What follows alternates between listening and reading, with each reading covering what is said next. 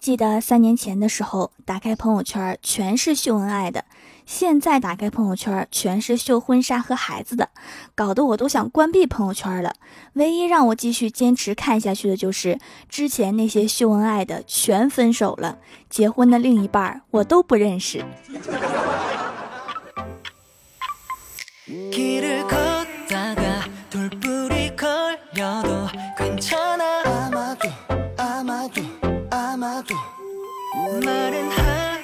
Hello，蜀山的土豆们，这里是全球首档古装穿越仙侠段子秀《欢乐江湖》，我是你们萌豆萌豆的小薯条。上学的时候啊，我们寝室有来自南方的室友，他们的一些生活习惯真的和我们北方差异很大。比如，我就发现我们叫勺子，他们叫调羹、汤匙。不就是用来喝汤吃饭的吗？为什么这么多名儿？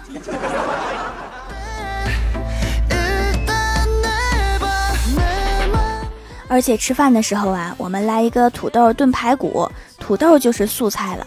他们不一样，非要水煮一个绿叶子青菜，而且非常执着，只有绿叶子的才是青菜。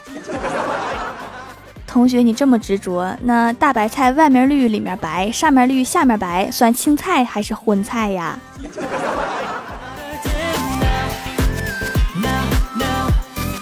还有洗脸的方式也不同，我们北方啊是捧水洗脸，然后用毛巾擦干；南方的同学是把毛巾打湿，然后用毛巾边洗边擦，看起来特别的细致，很优雅。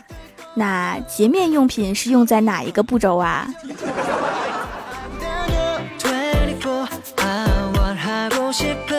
北方的同学如果被别人踩了一脚，都会喊啊，疼死老娘啦！然后南方的同学一般都会说，哎呀，好痛！所以电视剧的导演都是南方人吗？我就没有见过一个女孩喊过疼死老娘啦！他们一般都喊啊。我的心好痛。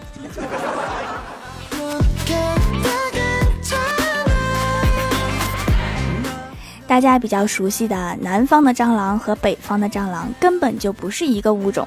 虽然我没有见过南方的蟑螂，但是我听说他们是上天入地无所不能，轻功了得，甚至还会飞。南方的小伙伴们，你们遇见蟑螂一般都怎么办呢？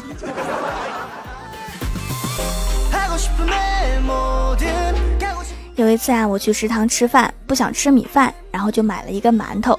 刚咬了一口，然后一个南方的室友两眼冒绿光，口水哗啦啦的跟我说：“可以给我尝一口吗？”我至今都忘不了他那激动的眼神。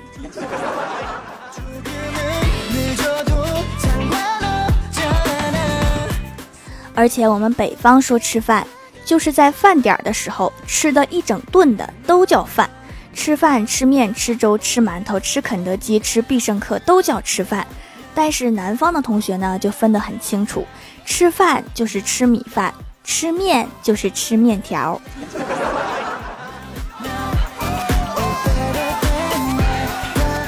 还有餐具的大小，北方吃饭用的碗相当于南方人用来装菜的碗，北方人装菜的碗相当于南方人的脸盆。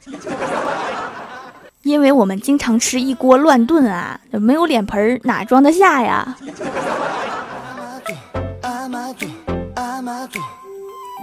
南方人说东西丢了不说丢了，说掉了。有一次我听到室友这么说，我简直非常的震惊。掉了，捡起来不就完了吗？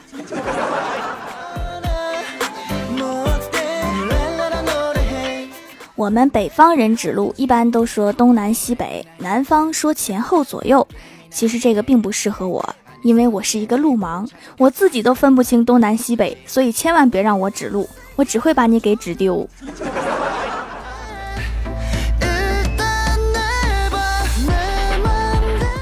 有一次呀，我和欢喜路过一个酒店门口，门口摆着好多的二手电器。一个帅哥笑着对一群大妈说：“你们拿，随便拿。”大妈们兴高采烈地挑电器。我和欢喜说：“随便挑啊，那我们也去挑几样啊。”然后我们两个挑了几样，高兴地准备走的时候，帅哥走过来说：“请登记一下。”我说登记干啥呀？帅哥说登记是老板的什么亲戚呀？比如那些大妈是老板的姨妈姑妈，你们两位是？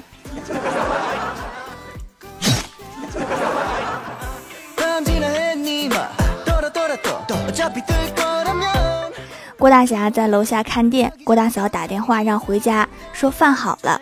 郭大侠忙着看小视频，磨蹭了一会儿，然后郭大嫂第二次打来电话追问，郭大侠就说店里有客人。为了更加逼真一点儿，挂了电话就扫了店里的二维码，付了十五元。唯一美中不足的是，郭大侠忘了收款记录可以看到半个名字。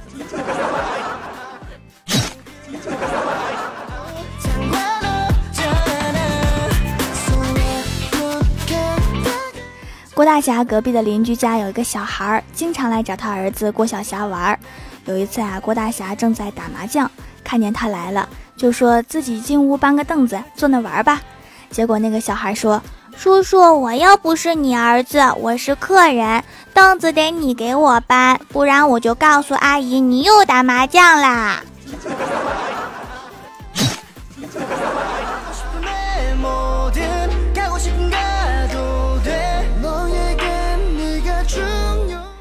刚毕业的时候啊，去广州那边打过工。上班的路上看到一家肠粉店，发现吃这个的多半是有钱的广州本地人，估计特别贵。然后我第一次发了工资，就带着两个月的加班加点赚的一千两百元钱，走到那家店门口，说这个多少钱一份儿？然后老板说两块五。我说老板，你卖这种小吃怎么不把价格写在外面呀？害我馋了两个月。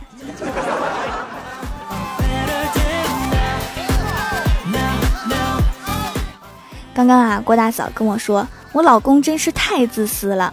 我早上起得晚，他居然自己买了一份早餐在家里面吃。要不是我把昨天逛超市买的鸭脖、面包和牛奶藏了起来，我就要饿死了。我说你们两个还真像啊。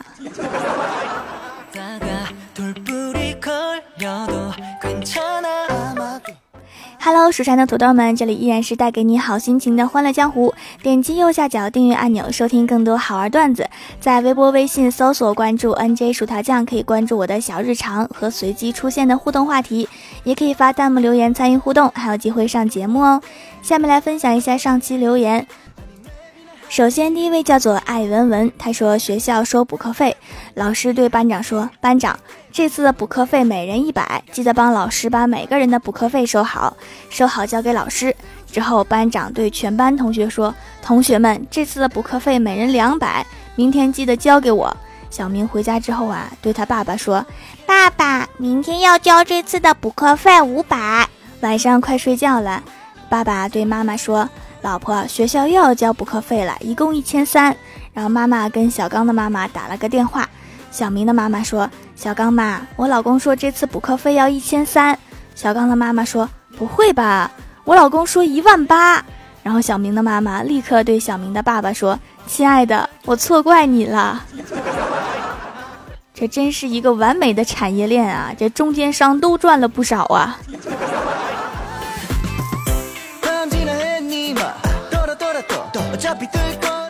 下一位叫做薯条的正宫娘娘，她说：“薯条啊，我想跟你天天。虽然我是个女的，不过不要紧，我是薯条的正宫娘娘。薯条声音超可爱的，跟我天天。我感觉后面好像少了几个字儿，而且还特别重要。”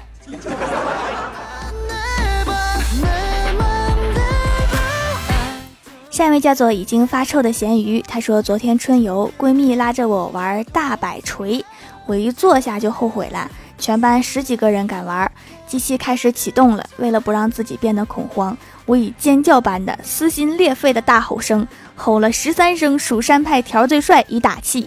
结果坐在大摆锤上，以及站在地上，以及工作人员全看着我，然后开始了。我一直在大吼“蜀山派条最帅”，中间的激动过程中喊的“蜀山派兽奇怪”，准备停下时，我大吼。感谢举着土豆的薯条酱下去了，全班同学都用奇怪的眼神望着我，这看起来是不是特别像邪教组织的？有些人想象不出来，我在蜀山的后山举着土豆忽悠你们是一个什么状态，请参照自由女神像，把手上那个换成土豆。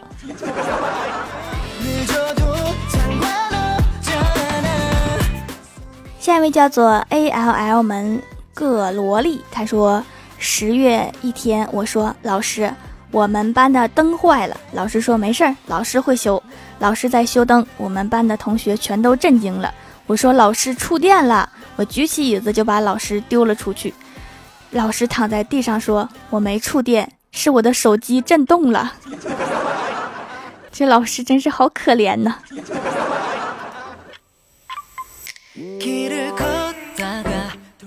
下一位叫做 L I 一二四六幺三，他说小薯条的手工皂还不错。洗脸很干净，又不至于太干，不像一些日韩的洗面奶，洗完之后感觉脸皮都要皱了。清洁效果又是够的。本人混合肤质偏油，洗不干净脸上会长痘那种。这款皂皂真心不错，种草小薯条家的皂，开心。洗完脸皮都皱了，这是表面活性剂含量太高了吧？少用少用啊。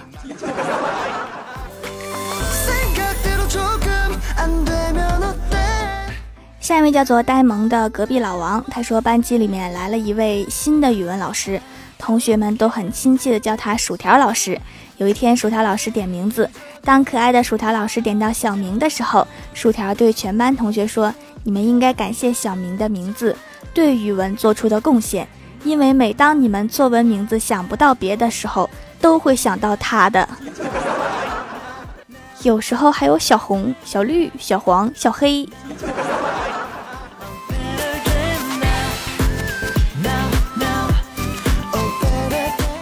下一位叫做爱条条的九梦，他说：“老师说过最矛盾的话是什么？看书干什么？看我，看我干什么？看黑板，看黑板干什么？看书。而且是吼着说的哈。我每次都觉得当个老师真的需要一个好嗓门儿。”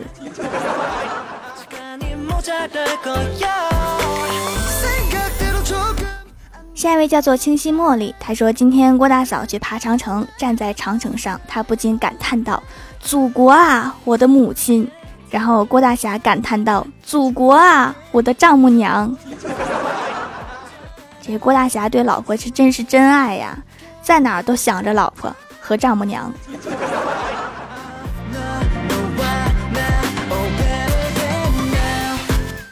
下一位叫做 M I N G 八 O，他说条本人男，六年级。先上段子一条。一天，郭大侠对郭大嫂说：“如果有来世，你还愿意和我在一起吗？”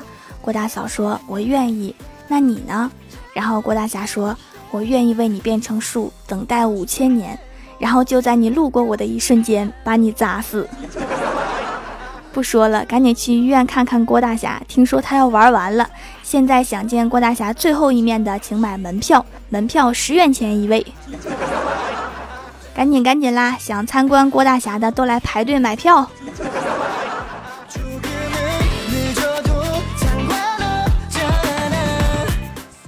下一位叫做 N J 出没琉璃工作室，他说郭大侠去出差，与郭大嫂分隔两地。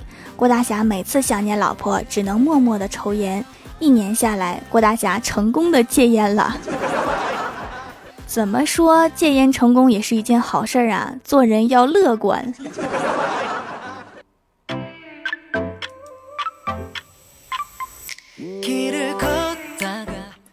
下一位叫做草莓蜜糖，他说互动话题在上一期节目评论吗？么么哒。互动话题在我的微博、微信评论啊，亲。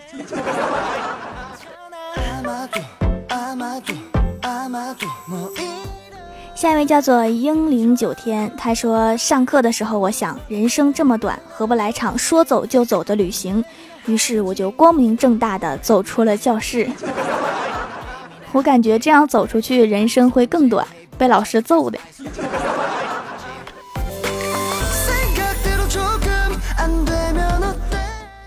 下一位叫做条条家的 I K U N 咩，他说昨晚去买药，途中碰到一个大哥带着一个小正太散步。小正太说：“爸，我这次考得很好，我妈肯定要奖励我一千块钱，我决定给你八百。然后大哥听完，激动地亲了小正太两口，说：“乖儿子，你辛苦了。”小正太叹了一口气，说：“人家都是老子挣钱养孩子，我是辛苦挣钱养老子。小小年纪就肩负着如此使命，长大了一定是一个以拯救天下苍生为己任的蜀山弟子。”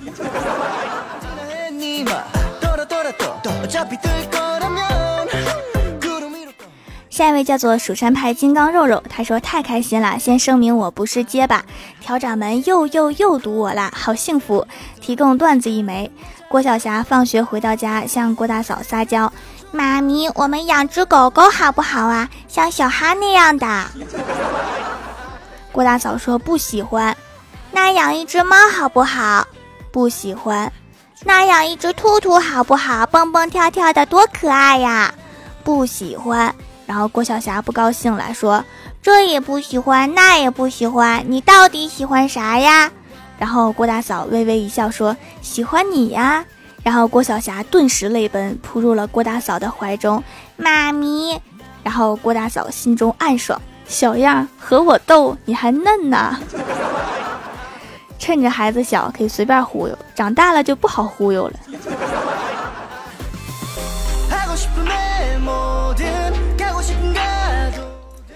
下一位叫做雨润清河，他说啊呸呸呸，哎呀妈呀，呛死我了！潜了水老长老长时间，要不是因为……哎，对了，条你快说说，因为迷恋你的《欢乐江湖》，害得我上课开小差儿，这下可好，老师让我背小组口号的时候，把我整惨了。本来是东风吹，战鼓擂，无敌万将汇聚谁？结果说成了东风吹，战鼓擂，蜀山弟子汇聚谁？哎呀，我永远忘不了老师和同学的目光。条儿，你要赔我精神损失费一个么么哒和翻牌哦。我觉得你发明的口号比原来的好听多了呀。对了，还有一个么么哒，嗯嘛。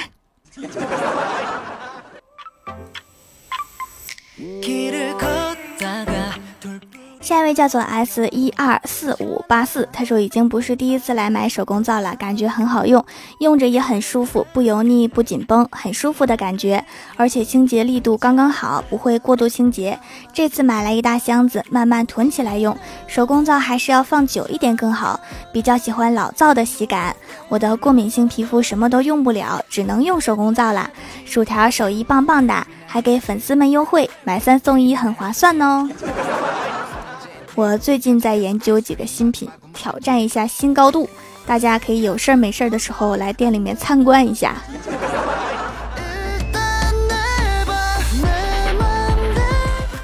下一位叫做公博盛平，他说我们学校也有很多人是你的粉丝，我从来没有被读到过，这不是读到了吗？不要着急，你着急也没有用。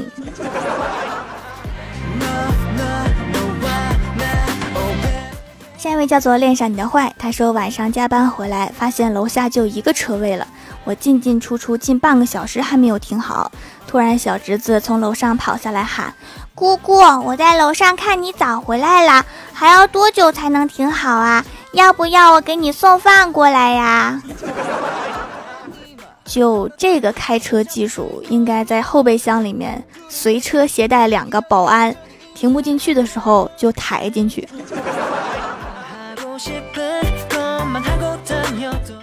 好啦，本期节目就到这里啦！喜欢我的朋友可以支持一下我的淘宝小店，淘宝搜索店铺“蜀山小卖店”，数是薯条的数就可以找到啦。以上就是本期节目全部内容，感谢各位的收听，我们下期节目再见，拜拜。